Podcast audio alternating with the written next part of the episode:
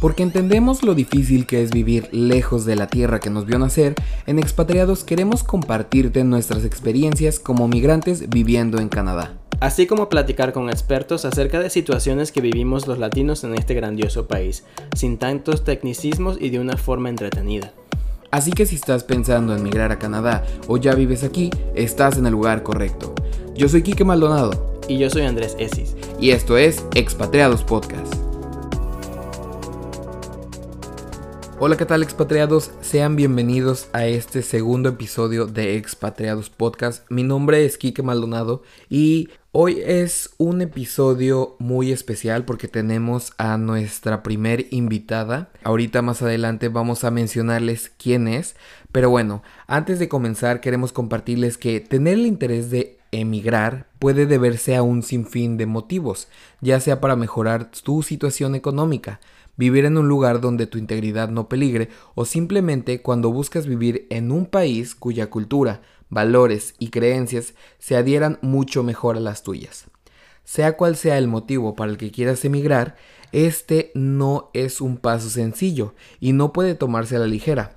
Por lo tanto, elegir mal y emigrar a un país que no cumpla con tus expectativas puede resultar en un gran desperdicio de tiempo, dinero y paz mental. Y para platicar al respecto nos acompaña Virginia Cabello. Ella es venezolana y cuenta con estudios en trabajo social. Virginia llegó a Canadá en el 2013 a través del programa de trabajadores calificados de Quebec. Luego de su llegada, estudió Derecho en la Universidad de Montreal y es miembro del Colegio de Abogados de Quebec. Además de contar con su propio bufete desde junio del 2020, donde atiende casos relacionados con derecho de inmigración y derecho familiar. Hola Virginia, muchas gracias por acompañarnos. Hola Enrique y Andrés, muchísimas gracias por la invitación. Es un placer para mí estar aquí con ustedes. Perfecto, muchas gracias. Como lo mencioné al principio, migrar a Canadá definitivamente no es fácil. En el primer episodio platicábamos un poco Andrés y yo nuestras experiencias, que básicamente, a pesar de que no son, no se realizaron de la misma manera, los dos vinimos como estudiantes Andrés actualmente ya es residente permanente, yo acabo de graduarme y pues estoy en espera de adquirir los puntos y la experiencia necesaria que, requiero para aplicar en unos años para mi residencia permanente, pero hoy estamos aquí para que Virginia como experta, como abogada, nos platique un poco de cuáles son las opciones para aquellas personas que quieren migrar a Canadá. Andrés es venezolano, igual que Virginia, yo soy mexicano. ¿Se podrá decir que todas estas opciones son iguales para todos los latinoamericanos, Virginia? Eh, no, nada que ver. Eh, realmente cada persona o cada familia em, puede tener un plan de inmigración diferente dependiendo de em, la globalidad de su perfil. Hay que tomar en cuenta que em, en el caso de las personas que van a emigrar a Quebec, eh, la, parte fuerte a nivel de idiomas va a ser el francés. Si se quiere emigrar a otra provincia, normalmente el idioma va a ser el inglés. También hay que tomar en cuenta el grupo familiar, si es eh, una persona soltera o acompañada, entre otras cosas. Es decir, que para determinar qué plan de inmigración es el más adecuado para una persona o una familia, hay que verificar la globalidad de su perfil y no solamente, digamos, la profesión o la edad o el idioma, por ejemplo. En principio hay que verificar si, eh, como me dices, para todos los latinoamericanos, si sería igual o no, habría que verificar si el país del cual se quiere aplicar cuenta con algún convenio con Canadá para poder verificar la posibilidad de aplicar bajo ese convenio cuando hablo de convenios, hablo de residencia temporal, básicamente, y no de residencia permanente. Y luego de eso, pues tomar en cuenta cuál sería la, mm, el proyecto migratorio más adecuado. Perfecto. Lo mencioné anteriormente. Conocemos algunos procesos de los que la gente habla, de los que la gente comenta, que son el Express Entry, como estudiante para luego adquirir eh, la residencia permanente y también como refugiado. ¿Te molesta si tocamos brevemente estas tres formas de emigrar a Canadá? No, claro que sí. el Express Entry, eh, cuando hablamos de Express Entry no significa em, básicamente que va a ser más rápido, aunque se llame Express. Hay que tomar en cuenta que Express Entry se hace bajo una medida de, eh, bajo una modalidad de invitación. Es el gobierno quien invita a la persona a aplicar por la residencia permanente después de que han medido a e, ese candidato a todo el resto de candidatos que se encuentran en la base de datos de personas que eh, que eh, van a depositar su, um, su, intención de interés en la base de datos de Express Entry. Es decir, que una persona puede tener el perfil requerido para aplicar al Express Entry, pero si no se tiene invitación por parte del gobierno canadiense a aplicar, no se puede aplicar a la residencia permanente. Otra cosa que hay que tomar en cuenta con el Express Entry es que si no se tiene estudios dentro de Canadá o experiencia dentro de Canadá, llegar al puntaje mínimo requerido puede ser un poco más difícil. Es importante también tomar en cuenta que una persona de cierta edad em, va a ir obteniendo menos puntaje que una persona que se encuentra entre los 18 y 35 años, por ejemplo. Entonces podríamos decir que eh, la mejor forma del Express Entry sería quizás venir a estudiar a Canadá y luego buscar un, trabajo calificado aquí para quizás tener el puntaje necesario para, para llegar a ese límite que nos estás comentando. Habría que tomar en cuenta, por ejemplo, si no, se, si no se califica el Express Entry o no se tiene el puntaje mínimo, las maneras de mejorar ese perfil justamente es bien sea mejorando el nivel de idiomas, obteniendo un diploma canadiense, obteniendo experiencia canadiense para mejorar el perfil y poder medirse al resto de candidatos que tienen un puntaje más alto. Es que pues sí, sería una buena opción verificar si un programa de estudios o una oferta laboral podría ayudar pero hay que tomar en cuenta el puntaje que se podría proyectar con esos estudios o con esa oferta laboral. Digamos que, y ya un poquito como decimos en México, desmenuzado para, para todos aquellos que nos están escuchando y que tienen la intención de venir. Para alguien que está en su país de origen y que no tiene a lo mejor las posibilidades de venir a estudiar, ya sea un máster, un diploma o lo que sea a este país, ¿cuáles son los estudios o cuáles son las cualidades que lo hace tener ese puntaje? Bueno, uno de los factores va a ser la experiencia laboral, la edad, el tipo de diploma que tenga, si tiene conocimiento de los, dos idiomas oficiales de Canadá. Eh, para el Express Entry, a pesar de que el resto de las provincias son anglófonas, Canadá tiene dos idiomas, así que cualquiera de los dos puede obtener puntaje para, aplicar y además si se conoce el idioma francés hay un puntaje que es acordado a ese criterio. Es que una persona que no puede venir a estudiar tendría que validar su perfil global y yo diría en principio tener un buen conocimiento de inglés y francés o al menos uno de los dos para poder tener el máximo de puntos posibles que se puede obtener por idiomas. Si no se tiene la experiencia laboral o estudios en Canadá, pues poder proyectar en futuro si su puntaje, al menos con, con el perfil que tiene actualmente, si es posible calificar al, al programa. Si no es posible calificar el programa, sería cuestión de ver cómo se puede mejorar el perfil. Hay que tomar en cuenta también, y para ir en, este mismo, en esta misma idea, una persona que no puede venir a estudiar a Canadá, digamos, por el nivel económico, tiene que tomar en cuenta que para el Express Entry hay que demostrar una capacidad financiera para poder aplicar igualmente. Entonces, digamos que de verdad el Express no tiene mucho, ¿no? Porque realmente construir el perfil eh, te puede llevar años. Eh, invertir en la educación, eh, en el idioma, eh, básicamente es algo que, se da a través del tiempo. Exactamente. Eh, digamos que es express para una persona que ya tiene eh, un buen conocimiento de idiomas, un excelente, um, un excelente perfil a nivel laboral de, diplomas y de idiomas, podría ser mucho más fácil hacer su declaración de interés que una persona que tiene, digamos, cero conocimiento de inglés o de francés, que va a tener que comenzar por esa etapa antes de poder aplicar. Sí, por supuesto. Por lo menos en mi caso, eh, yo lo hice a través del Express Entry.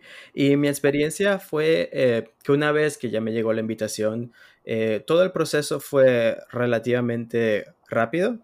Em, yo en seis meses ya ya tenía mi residencia permanente, ¿no? Desde el momento que envié todo hasta, hasta que tuve la cita para, para formalizar todo. Pero realmente lo que llevó tiempo fue todo lo que vino antes.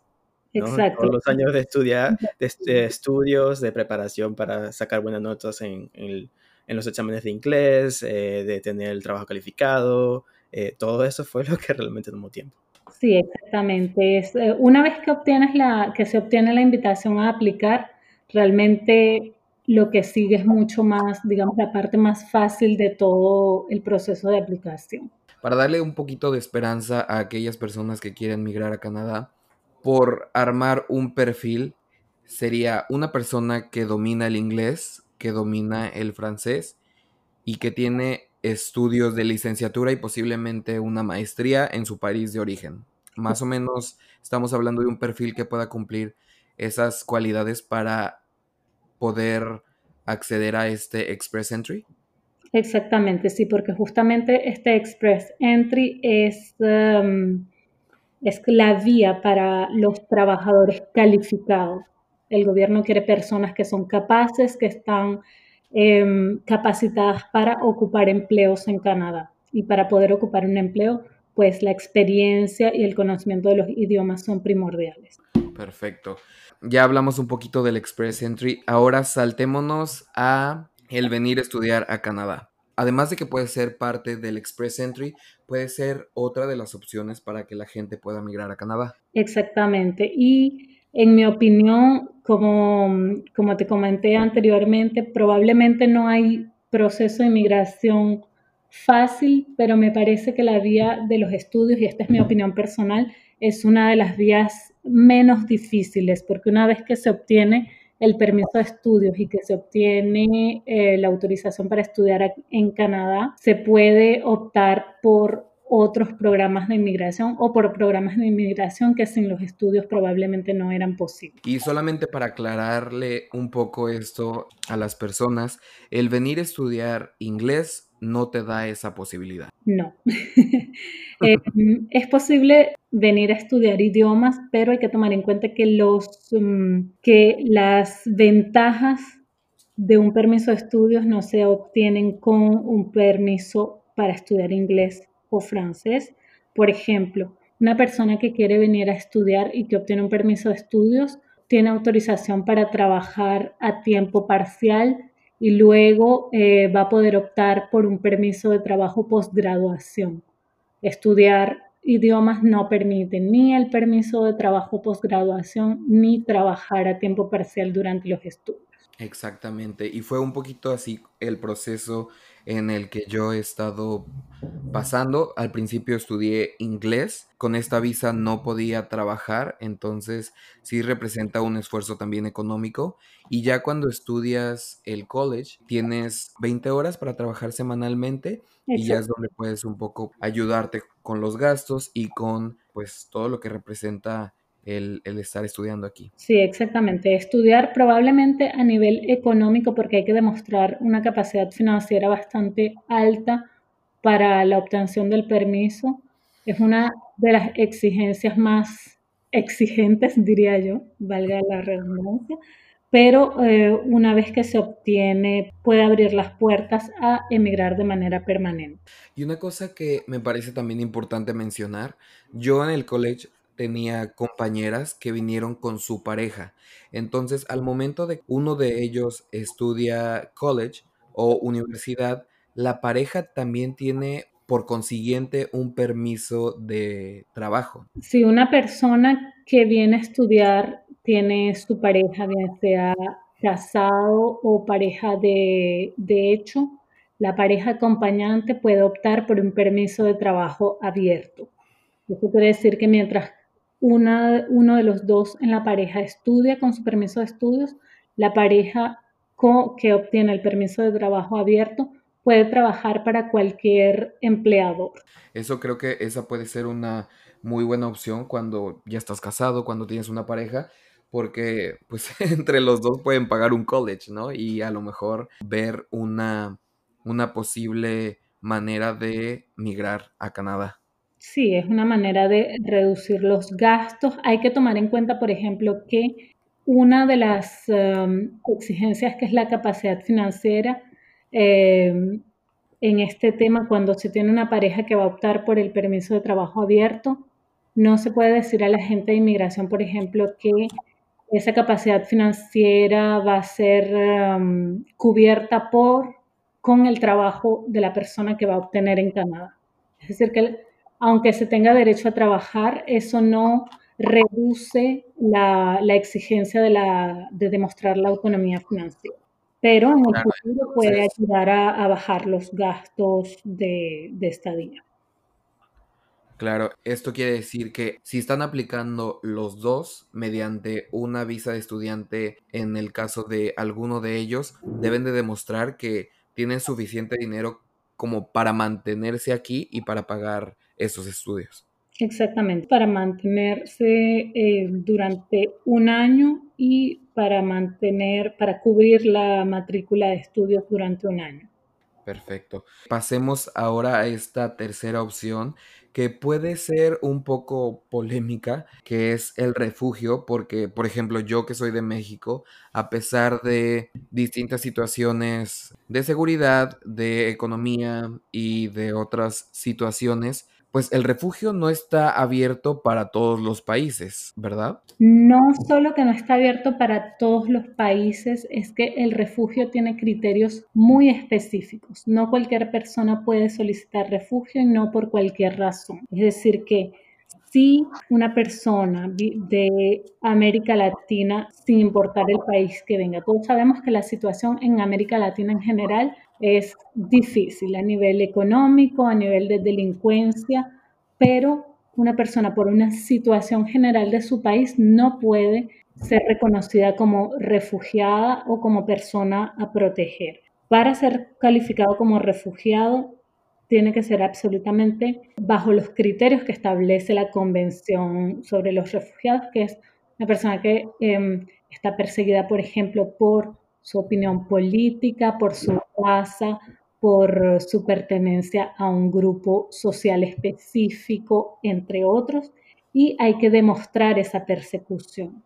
Una persona proteger, que es otra, otra opción que ofrece la ley canadiense, es una persona que teme por su vida, una persona que teme a ser torturada eh, o a tener o a ser víctima de tratamiento cruel, que corre el riesgo en absolutamente todo su país, no solamente en una ciudad, sino que tiene que demostrar que si se muda a otra ciudad del país, también la van a perseguir y tampoco va a poder protegerse, el Estado, es decir, el gobierno, no le ofrece la protección necesaria y que el riesgo, si esa persona la devolviesen a su país, el riesgo va a realizarse.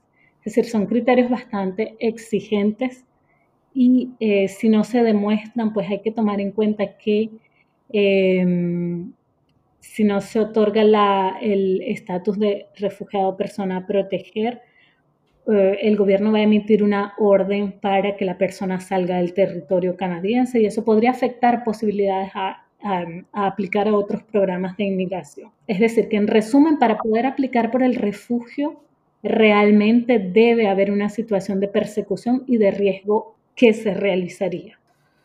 Digamos que esta persona debe demostrar que debió cambiar de residencia dentro del país en múltiples ocasiones en las que corría peligro y, demostrarlo, o sea, tener todo este tipo de situaciones en papel, en actas de denuncia, en, este tipo de, de situaciones. Y no solamente cambiar de residencia, pero que la persecución siguió existiendo. Es decir, que a cualquier lugar del país que vaya, su perseguidor va a encontrarla y va a, torturarla o a eh, agredirla.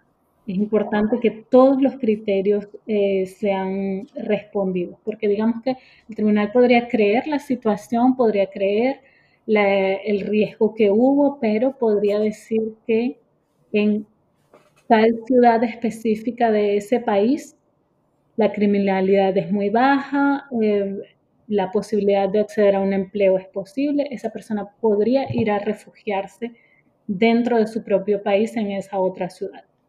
que no solamente basta con ser perseguido, sino que no poder refugiarse en ningún lugar del país y que el, gobierno no le pueda brindar la protección necesaria. Y suponiendo que, bueno, para una persona todo esto sea verdad y tenga la documentación que que muchas veces en nuestros países es un poco difícil eh, tener todo en papel, ¿no? Porque muchas veces muchas agresiones no se, no se reportan a la policía, pero suponiendo que tengamos todo, eh, rápidamente, ¿cómo es el proceso de, de, pedir eh, refugio? ¿Cuáles son los, las cosas que están involucradas desde el momento que uno pide refugio hasta que quizás se lo acepten? Bueno, te voy a hablar de cuando se hace dentro de Canadá. Cuando una persona dentro de Canadá solicita asilo, su expediente va a ser verificado y va a ser transferido al tribunal de refugiados. Este tribunal va a verificar cuáles son los motivos por los cuales la persona está solicitando refugio y van a programar una fecha de audiencia. En esa fecha de audiencia, la persona va a tener que demostrar al tribunal, es el momento de hecho para demostrar al tribunal por qué está solicitando refugio y cuáles son los motivos por, el, por los cuales Canadá debería protegerla. Es decir, que en resumen es básicamente formularios en los cuales se, se explica la situación y luego va a haber una audiencia en la cual todo, toda la información va a ser verificada y se va a hacer el testimonio correspondiente. El tribunal, a partir de esa audiencia, va a tomar una decisión. Ok, sí, porque hemos escuchado de distintos casos en los que directamente a su llegada de, de su país de origen, en el mismo aeropuerto, muchas veces la gente que aplica para refugio lo menciona ahí o lo hace ya después de que está establecida este, pero creo que cuando lo haces directamente en el aeropuerto, este, incluso ellos pueden ofrecerte, no sé, algunos servicios en los... Cuando hablé del centro de Canadá, no, no básicamente quise decir cuando ya están establecidos, sino cuando ya está se está en territorio canadiense. Ah, ok, perfecto. Por ejemplo, llegar al aeropuerto y solicitar refugio, o eh, entrar por la vía terrestre y solicitarlo, pero estando dentro de territorio canadiense. Porque el procedimiento estando fuera de territorio canadiense es completamente distinto y es con la organización ACNUR normalmente. Ok, perfecto. Pues listo, yo creo que cubrimos ya estas tres formas que como tú lo mencionaste, no existe forma fácil de venir a Canadá, sino que existen unas maneras diferentes que pueden aplicar para cada persona y obviamente no podemos dejar de mencionar esta forma en la que muchas personas vienen solamente como turistas. En el caso de los mexicanos, por ejemplo, tenemos una prórroga de tiempo de seis meses en las que puedes venir a turistear únicamente pero independientemente de eso, muchos se quedan trabajando. Sí, es importante siempre hacerlo dentro de la legalidad porque eso va a evitar, primero, porque pues hay que respetar la ley, es bastante importante y eso puede facilitar el resto de sus solicitudes. Por ejemplo, una persona que se haya quedado trabajando cuando no tenía autorización, luego eh, si quiere solicitar, por ejemplo, la ciudadanía o apadrinar o eh, cualquier otro trámite, ese tiempo de, de, ilegalidad, por así decirlo, probablemente podría afectar. Si no quieren tener problemas en, cualquier de, en cualquiera de los trámites futuros, lo mejor es siempre eh, respetar lo que establece la ley. Claro.